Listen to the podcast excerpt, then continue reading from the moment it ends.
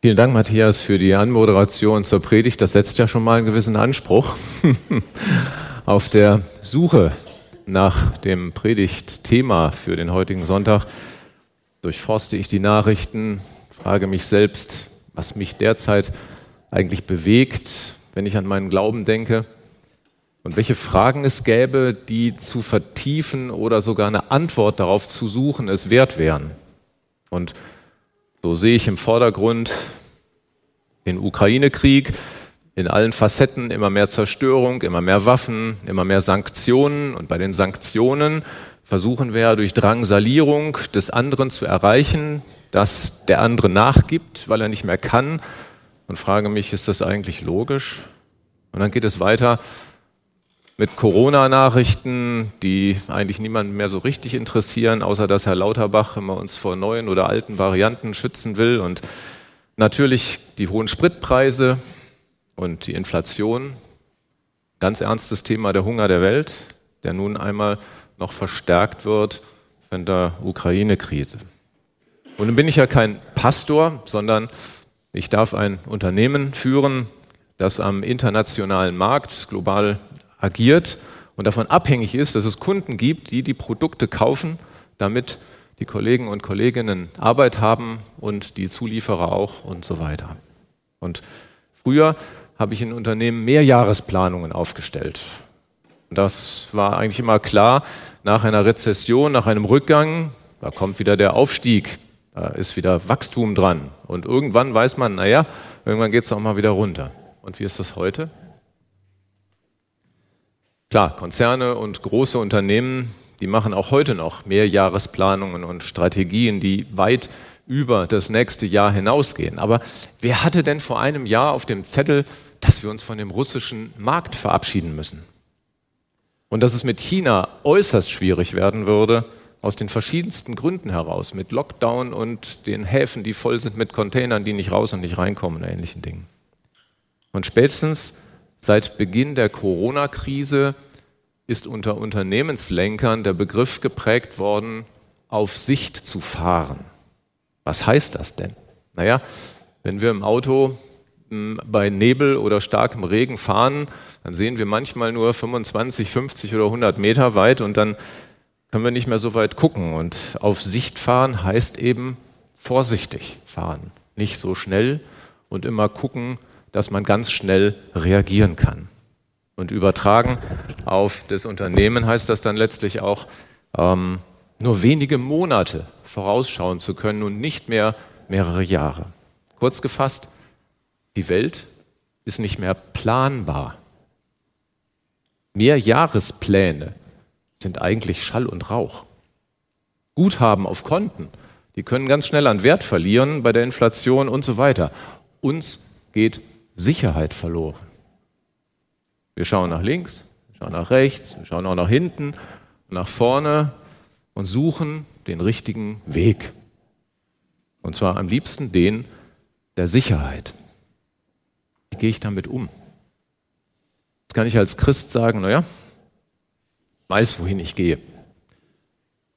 Und wer mich durchträgt, und alles ist gut. Und dafür gibt es auch wunderbare Bibeltexte.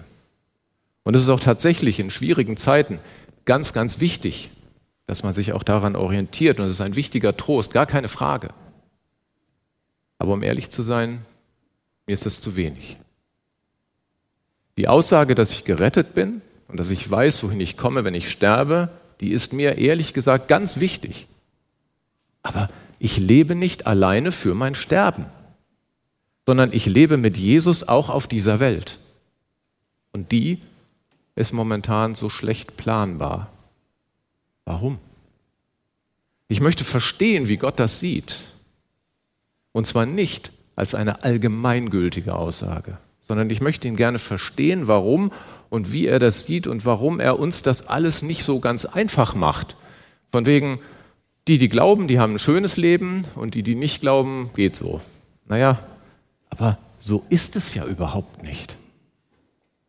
Und wenn ich das Ganze eben nicht nur aus einer endzeitlichen Sicht, die mit dem Tod direkt zu tun hat, sehe, sondern für mein Leben jetzt und hier Orientierung suche,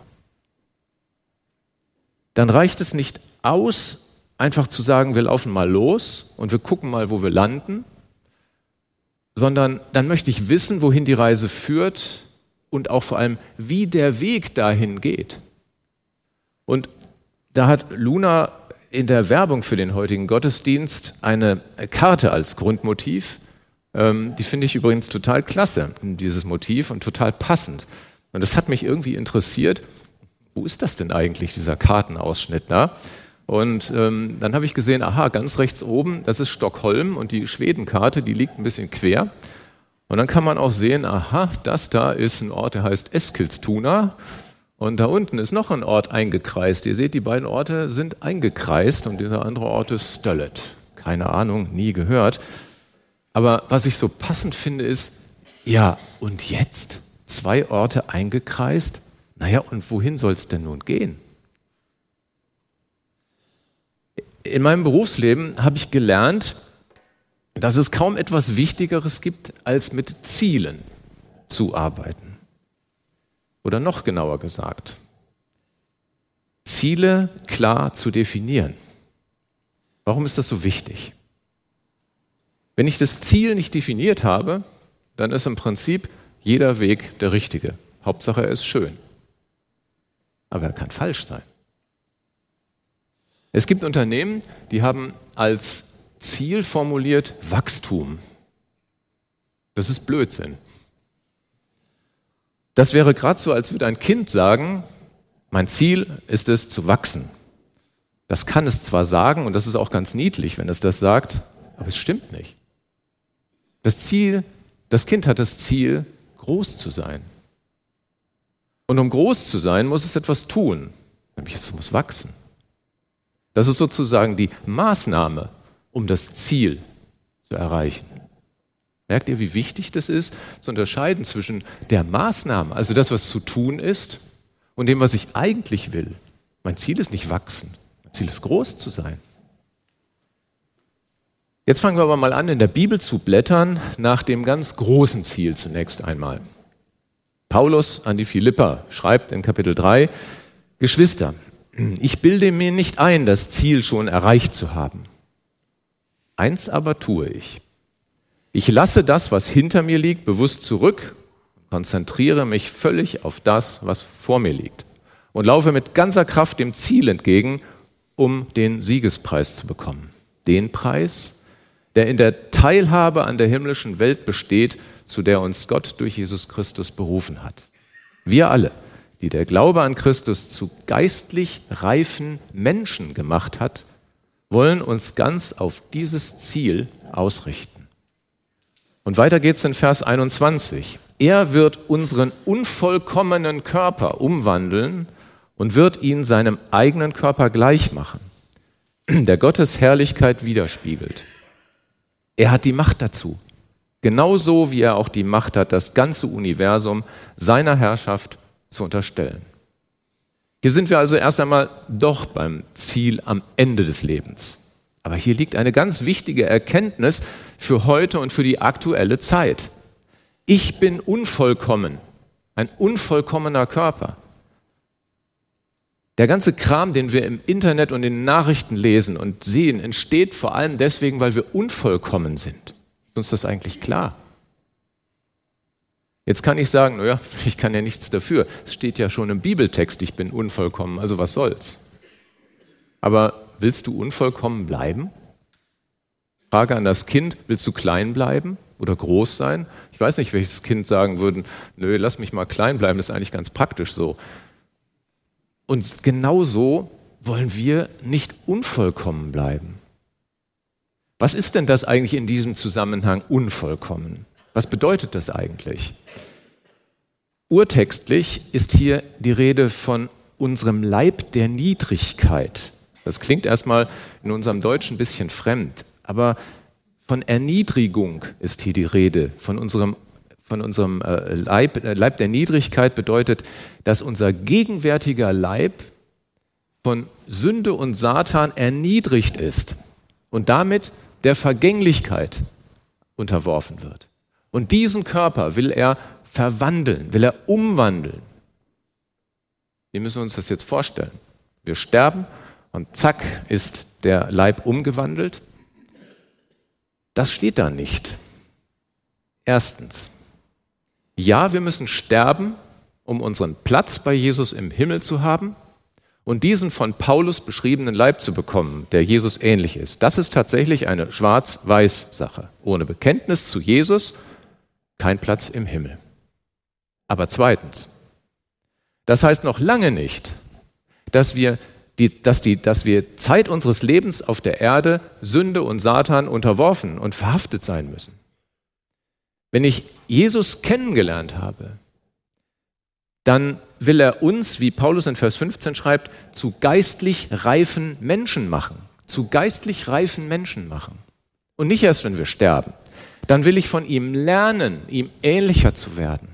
Dann will ich Dinge nicht mehr tun, die in diese Kategorie fallen, Leib der Niedrigkeit, mich beeinflussen zu lassen von Sünde und Satan. Da sprechen wir eben jetzt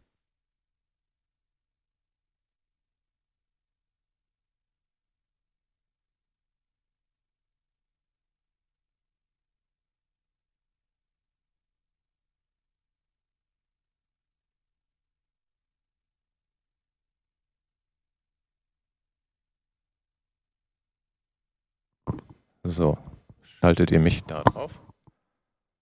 Wenn ihr mich, eins, zwei, wenn ihr mich jetzt da drauf schaltet, ja, online auch, hoffe ich. So. Wenn ich Jesus kennengelernt habe, dann will er uns eben zu geistlich reifen Menschen machen. Und dann will ich von ihm lernen, ihm ähnlicher zu werden und Dinge nicht mehr tun, die in diese Kategorie der Erniedrigung kommen. Und eben das ist etwas, was nicht mehr mit dem Tod und der Sünde zu tun hat alleine, sondern das ist im Jetzt der Fall. Und deshalb kommt jetzt eine Maßnahme, die das Ziel ins Spiel bringt, das mit unserem aktuellen Leben zu tun hat. Römer 12, Vers 2. Und richtet euch nicht nach den Maßstäben dieser Welt, sondern lasst die Art und Weise, wie ihr denkt, von Gott erneuern und euch dadurch umgestalten, sodass ihr prüfen könnt, ob etwas Gottes Wille ist, ob es gut ist, ob es Gott gefallen würde und ob es zum Ziel führt. Und das ist jetzt mal nicht nur Endzeitorientierung, sondern eine konkrete Anleitung für mein Leben jetzt und hier. Und auch das ist Gottes Ziel. Wie gut, dass ich eben nicht erst mit dem Sterben erneuert werde, sondern durch den Glauben an Jesus Christus mich hier und jetzt umgestalten lassen kann. Wir werden verwandelt durch die Erneuerung des Sinnes, wie es in der Elberfelder Übersetzung heißt. Ich finde, das ist auch nochmal toll. Ich wiederhole das nochmal. Wir werden verwandelt durch die Erneuerung unseres Sinnes. Und diese Verwandlung unseres Sinnes, unseres Geistes, ist ein innerer, unsichtbarer Vorgang in den Christen, also in uns, der sich schon während unseres Lebens hier auf der Erde ereignet oder zumindest beginnt sich zu ereignen. Und noch etwas steht in diesem Text und das ist auch eine Lebenserfahrung. Mit dieser Umgestaltung, mit dieser Erneuerung des Sinnes verbunden ist, so steht auch in diesem Text, ist eine ganz besondere Fähigkeit, die wir als Christen erlernen und auch nur als Christen haben. Denn wir bekommen einen neuen Maßstab in die Hand. Hier steht, wenn wir die Art und Weise, wie wir denken, von Gott erneuern oder umgestalten lassen, dann sind wir in der Lage zu prüfen, ob es gut ist, was wir tun, oder sogar, ob es Gott gefallen würde. Hier steht nicht, dass wir bei allen Entscheidungen unseres Lebens fragen sollen, was wir tun sollen. Natürlich, wenn euch das hilft, jeder kann das tun. Aber hier steht nicht, dass Gott sagt, ihr müsst bei allem, was ihr tut, zuerst mal fragen, ob ich es auch will. Wir sind eben nicht die Marionette in der Hand Gottes, sondern er hat uns geschaffen als denkende und selbstentscheidungsfähige Wesen. Darin unterscheiden wir uns ja gerade von allen anderen Lebewesen, die auch Gott geschaffen hat. Denn wenn du dich von ihm verändern lassen willst und verändern lässt, wenn du Jesus immer ähnlicher wirst, dann weißt du, ob es Gott gefallen würde oder nicht. Du hast dann den Maßstab. Und das bewirkt die Veränderung, die er dir schenken will. wenn du dich ihm anvertraust. Und es ist kein Zufall, dass der Vers damit endet, dass du dann auch weißt, ob es zum Ziel führt. Je mehr du diese Veränderung von Jesus in dir zulässt, desto näher kommst du ihm und desto näher kommst du der Gewissheit, dass dein Leben zum Ziel führt. Und dies ist der eigentliche Zielabgleich. Je mehr du ihn verstehst, desto mehr Gewissheit bekommst du, dass deine Ziele sich immer mehr mit den Zielen decken, die Gott mit dir hat. Und das ist eigentlich im Berufsleben genauso. Ich kann mich als Chef auch dauernd fragen lassen nach irgendwelchen Sachen. Ich möchte alles entscheiden. Ich möchte bei jeder Entscheidung dabei sein. Und man muss mich immer fragen bei irgendwas. Macht das Freude für die Kollegen und Kolleginnen? Mein Ziel ist es, dass in einem Unternehmen klar ist, wohin wir wollen, was die Spielregeln sind und jeder in seinem Bereich alleine entscheidet und Verantwortung übernimmt und diesen Freiraum nutzt, genauso wie ich dann meinen Freiraum auch nutzen kann für andere Dinge. Gott hat mit dir ein Ziel und das möchte er mit dir teilen, damit du selbst erkennst, was dieses Ziel ist. Und dafür will er dich verändern, damit du das immer mehr selbst erkennen kannst, was das Ziel ist. Ist das nicht klasse? Aber ich möchte mit euch noch eine Etage tiefer graben. Denn was ist, wenn ich noch gar nicht so weit bin? Oder was ist mit denen, die einfach Angst haben vor dem Tod oder Angst haben vor dem Leben überhaupt oder dem jetzigen Leben, in dem sie sich gerade befinden? Ist denn ein Ziel Gottes, dass wir Angst haben vor dem Tod und wir deshalb an ihn glauben sollen, damit er uns die Angst vor dem Tod nimmt? Ist es das? In Johannes 4, Vers 18 lesen wir, in der Liebe gibt es keine Furcht. Denn Gottes vollkommene Liebe vertreibt jede Angst. Wer noch Angst hat, rechnet mit Strafe. Bei ihm hat die Liebe ihr Ziel noch nicht erreicht. Schaut euch mal diesen Vers an. Ein Vers, zwei Sätze. Da sind mindestens vier Aussagen drin. Erstens, Gottes Liebe ist vollkommen. Was bedeutet in diesem Sinne vollkommen? Es gibt keine bessere und innigere und ehrlichere Liebe als seine. Zweitens, diese total vollkommene Liebe vertreibt jede Angst. Was für eine Aussage. Drittens, sorry, aber das steht hier. Hast du Angst, dann ist deine Liebe zu Gott noch ausbaufähig. Denn in der Liebe gibt es keine Furcht. Und viertens, mit dieser Liebe verfolgt Gott ein Ziel. Welches Ziel will er denn mit dieser Liebe erreichen? Und das lesen wir in den Folgeversen direkt danach. Doch wir lieben, weil er uns zuerst geliebt hat. Wenn jemand sagt, ich liebe Gott, aber seinen Bruder oder seine Schwester verabscheut, ist er ein Lügner. Denn wer seine Geschwister nicht liebt, die er ja sieht, wie kann er da Gott lieben, den er nie gesehen hat?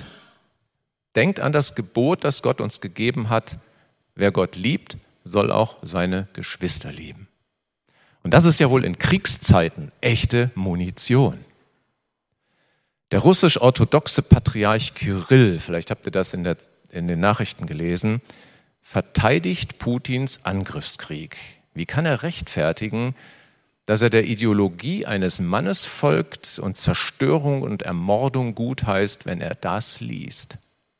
Ich möchte nicht darüber richten, keineswegs.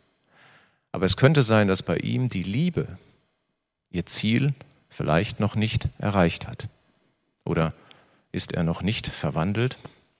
Beim weiteren Nachdenken über die Welt, über das aktuelle Weltgeschehen, kam mir dann die nächste Frage, warum macht Gott das, dass bei dem einen diese Verwandlung, diese Veränderung hin zu einem tieferen Verständnis von Gottes Zielen schon stattgefunden hat und bei dem anderen noch nicht?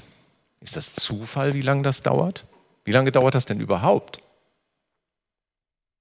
In Philippa 1, Vers 6 steht, ich bin ganz sicher, dass Gott das gute Werk, das er in euch angefangen hat, auch weiterführend und an dem Tag, an dem Jesus Christus wiederkommt, vollenden wird.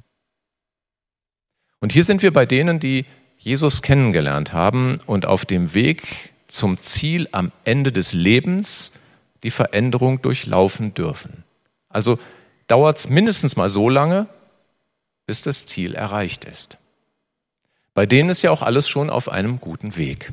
Aber was ist mit denen, die ihn noch nicht kennengelernt haben und noch auf dem Weg sind? Warum zeigt er ihnen nicht einfach allen, dass die Liebe das große Ziel hier auf der Erde ist und wir dann alle in Frieden leben können? Dann wäre doch alles super und das große Ziel wäre erreicht, oder? Naja, aber da fehlt noch was. Und den Schlüssel finden wir im Paulusbrief an diejenigen, die nun gerade erstmal mit Jesus gar nichts anzufangen wussten, die Römer. Nachher dann natürlich schon. Im Brief an die Römer lesen wir in Römer 11, Früher habt ihr Gott nicht gehorcht. Aber weil die Juden Christen, Christus ablehnten, hat Gott euch seine Barmherzigkeit erfahren lassen. Jetzt wollen die Juden nicht glauben, dass Gott durch Christus mit jedem Menschen barmherzig ist, obwohl sie es doch an euch sehen. Aber auch sie sollen schließlich Gottes Barmherzigkeit erfahren. Denn Gott hat alle Menschen ihrem Unglauben überlassen, weil er allen seine Barmherzigkeit schenken will. Oder noch schöner in Vers 32 in der neuen Genfer Übersetzung, so hat Gott ohne so hat Gott alle ohne Ausnahme zu Gefangenen ihres Ungehorsams werden lassen, weil er allen sein Erbarmen erweisen will. Das heißt, wir alle waren oder sind Gefangene unseres Ungehorsams mehr oder weniger. Und dieses Gottes Wille nicht, weil er uns damit ärgern will, sondern einzig und alleine aus dem Grunde, weil er allen sein Erbarmen erweisen will, weil er seine Gnade schenken will. Und das heißt, Gott hat Mitleid mit uns und will uns eben sein Erbarmen und seine Gnade schenken. Und es gibt nun einmal Leute, die sind schon weiter mit der Veränderung hin zum besseren Verständnis Gottes. Und es gibt Leute, die sind noch auf dem Weg und es gibt Leute, die wollen noch nichts von ihm wissen. Und das heißt aber noch einmal, es gibt keinen Zwang. Und es gibt auch nicht den Zwang zu sagen, jetzt musst du. Er lässt uns Zeit für unsere eigene Entscheidung und für ihn. Und wieder einmal sehen wir, wir sind nicht Marionetten in Gottes Hand, sondern Menschen mit einem freien Willen. Er möchte, dass wir uns ehrlich für ihn entscheiden, aus einem freien Willen heraus. Und da das nicht so schnell alle kapieren, lässt er uns die Zeit zu entscheiden. Wie liebevoll ist das? Und er läuft uns nach. Und das ist die eigentliche Gnade Gottes.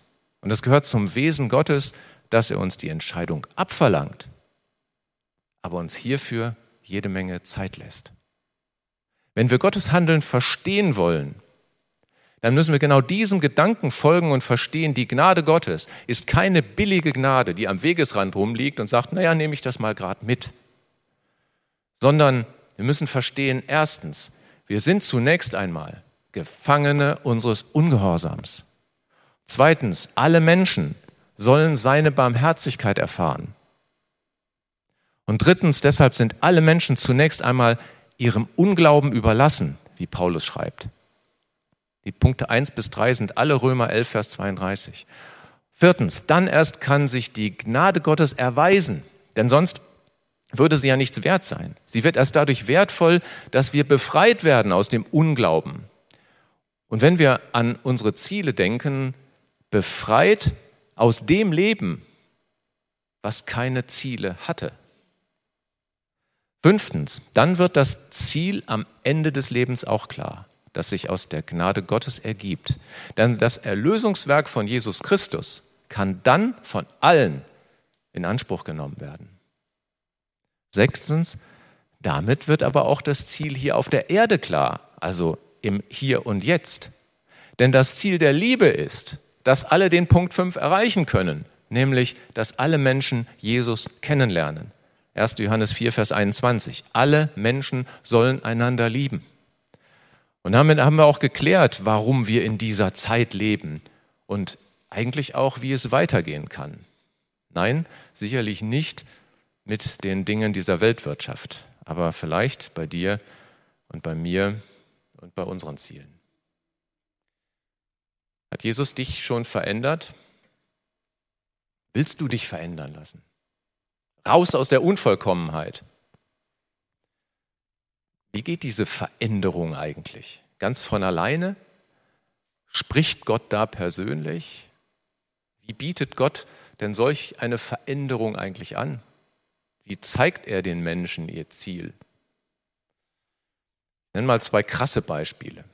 Im Alten Testament, 1. Mose 12, ganz am Anfang der Bibel, nachdem der Turmbau zu Babel schiefgegangen war, der Herr sagte zu Abraham, geh fort aus deinem Land, verlass deine Heimat und deine Verwandtschaft und zieh in das Land, das ich dir zeigen werde. Ich werde dich zum Stammvater eines großen Volkes machen und dir viel Gutes tun. Dein Name wird überall berühmt sein. Durch dich werden auch andere Menschen am Segen teilhaben.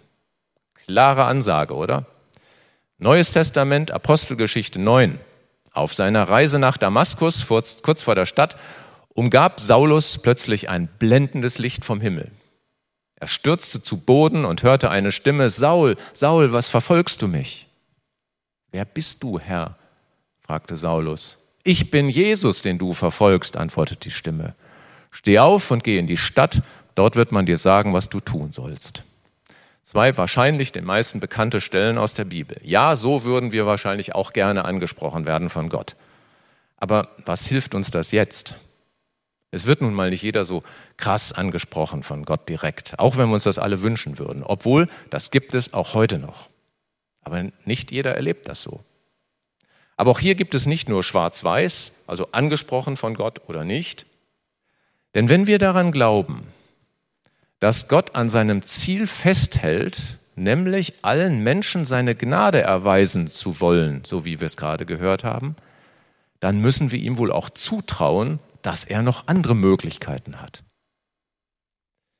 John Wesley ist der Begründer der methodistischen Bewegung und der hat den Begriff der vorlaufenden Gnade entwickelt, die mir vor einigen Monaten mal begegnet ist. Mit der vorlaufenden Gnade meint Wesley, dass in dem Augenblick, in dem ein Mensch sich für die Frage nach Gott ernsthaft öffnet, dass er da schon eigentlich der Gnade Gottes begegnet. Auch wenn er noch keine Lebenswende vollzogen hat. Und das war ihm wichtig zu unterstreichen, bei allem nötigen Engagement auf Seiten der Menschen, bei all unserem Kampf um gute Lebensführung, all das wäre für nichts, wenn nicht Gottes Gnade seinem Wirken, unserem Wirken vorausginge und den Weg ebnen würde, auf dem wir uns bewegen und auf dem wir uns entfalten können. Dass Gott es schenken muss, dass unser Leben unser Reden und unser Tun gelingt. Und andererseits zuzusprechen, dass er genau dies, dass Gott auch dies tatsächlich auch tut. Fangen wir so ein bisschen an, Gottes Ziel zu verstehen. Er möchte allen Menschen seine Gnade erweisen, so wie wir es in den Bibelstellen äh, gelesen haben. Und dazu gibt er den Menschen in ihrem Leben immer wieder Gelegenheit, ihn zu finden. Egal, ob man ihn gerade sucht oder nicht. Vorlaufende Gnade. Alle sollen erkennen und verstehen, dass Jesus Christus für uns und für unsere Sünden am Kreuz gestorben und wieder auferstanden ist. Welches Ziel leitest du jetzt für dich daraus ab? Ich bin doch froh und dankbar, dass ich gerettet bin. Ich kenne Jesus ja, also bin ich durch. Oder so. Gott, ich will dir helfen, dieses Ziel zu erreichen. Ich finde das total spannend und freue mich über jeden anderen, der dich kennt. Weil, weil, ja, warum eigentlich? Bloß damit der Gottesdienst voller wird? Oder wollen wir mal ganz groß denken? Die Welt besser machen? Wollen wir ein großes Ziel anpeilen? Nicht Gießen, Siegen, Frankfurt, sondern Stöllet, Eskeltuna, ganz weit?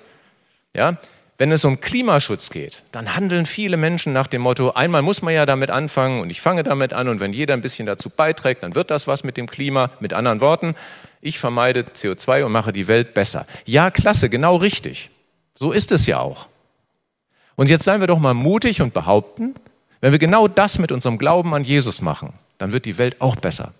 Übertragen wir doch die Handlungsweise der Klimaverbesserung mal auf Gottes Ziel. Wenn jeder mitmacht und zumindest einfach mal Gottes Handlanger ist, wenn es darum geht, ihn bekannt zu machen, dann kann jeder derjenige sein, der für die Mitmenschen diese vorlaufende Gnade möglich macht, der zusätzliche Chancen schafft, dass Gott jemanden anspricht, damit der oder diejenige ihn kennenlernt. Wir haben die Chance dazu beizutragen, dass Menschen eine geistliche Sehnsucht nach Gott haben und sie ihn erkennen, sich für Jesus entscheiden, damit sie am Ende ihres Lebens Gerettete sind. Ist das genau dein Ziel? Dann geht die Gleichung auf. Und dann wäre eine Maßnahme, genau dabei mitzuhelfen. Bist du dabei? Ich bete noch. Herr Jesus Christus, wie gut es ist, dass du uns nicht allein lässt in diesen Zeiten, in einer Welt der Gegensätze und des Unfriedens.